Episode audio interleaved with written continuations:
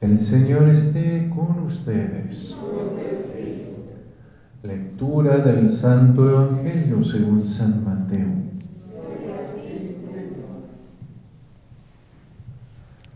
En aquel tiempo, los discípulos de Juan fueron a ver a Jesús y le preguntaron, ¿por qué tus discípulos no ayunan mientras nosotros y los fariseos sí ayunamos? Jesús les respondió,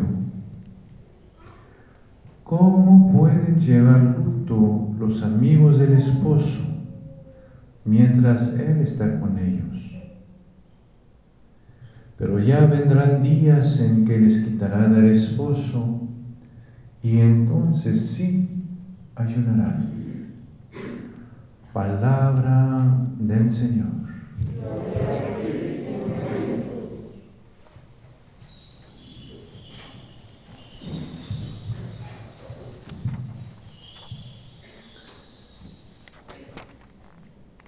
Como siempre, hay varias maneras de leer el Evangelio y podemos ver cómo pues, el Señor recuerda eh, que hay que, como decir, eh, ayunar y que hay que dirigir bien nuestra intención en el ayuno.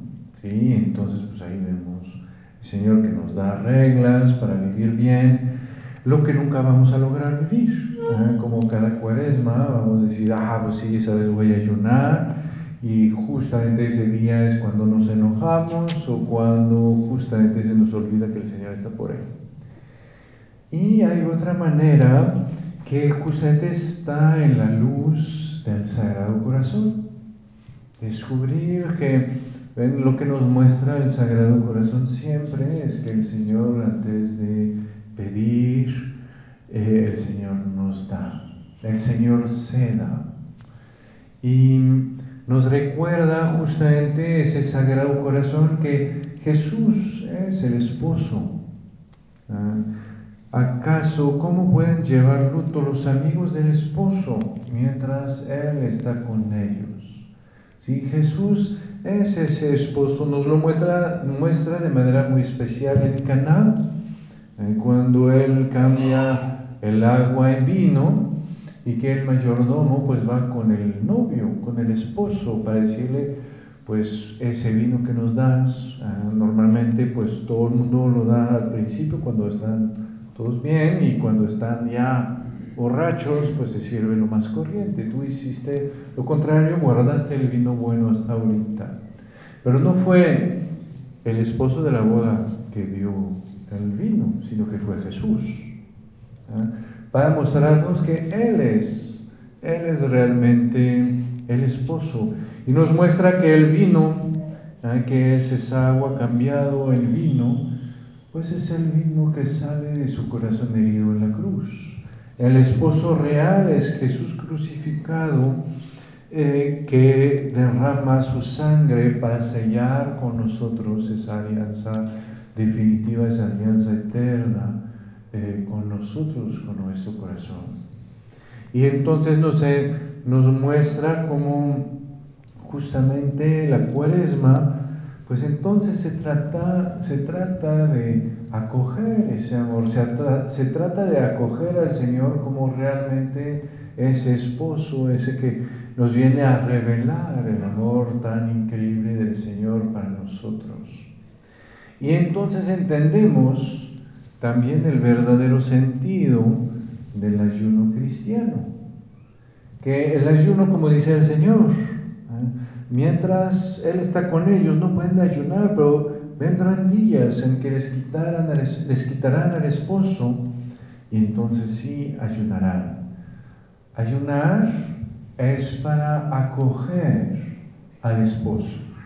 Es para justamente hacer que todo mi ser necesite de Dios, que no sea solo eh, mi cabeza, no sea solo mi inteligencia, mi corazón profundo, sino que realmente todo mi ser sea como tierra reseca, agostada, sin agua, que todo mi ser tenga hambre de Dios.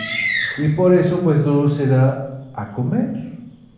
Por eso Jesús se hace pan de vida para colmar mi hambre, no solo mi hambre espiritual, sino también mi hambre corporal.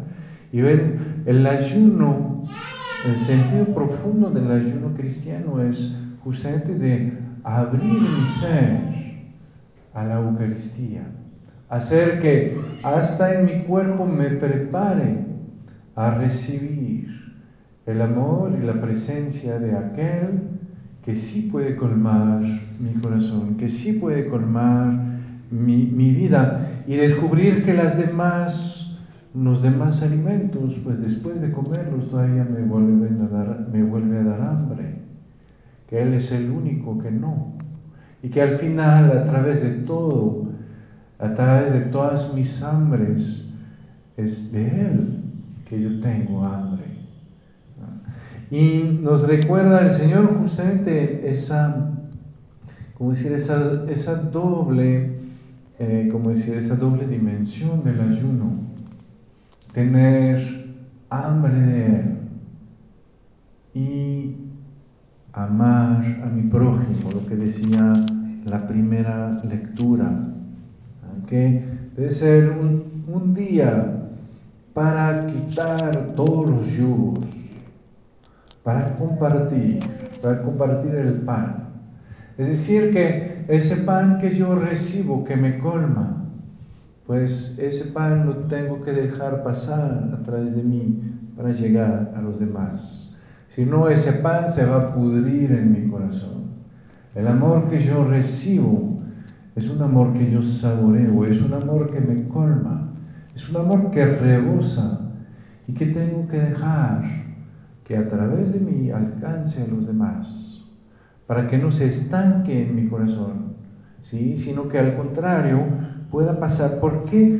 Porque justamente ah, mi corazón tiene una sola puerta y cuando la cierro, la cierro a todos.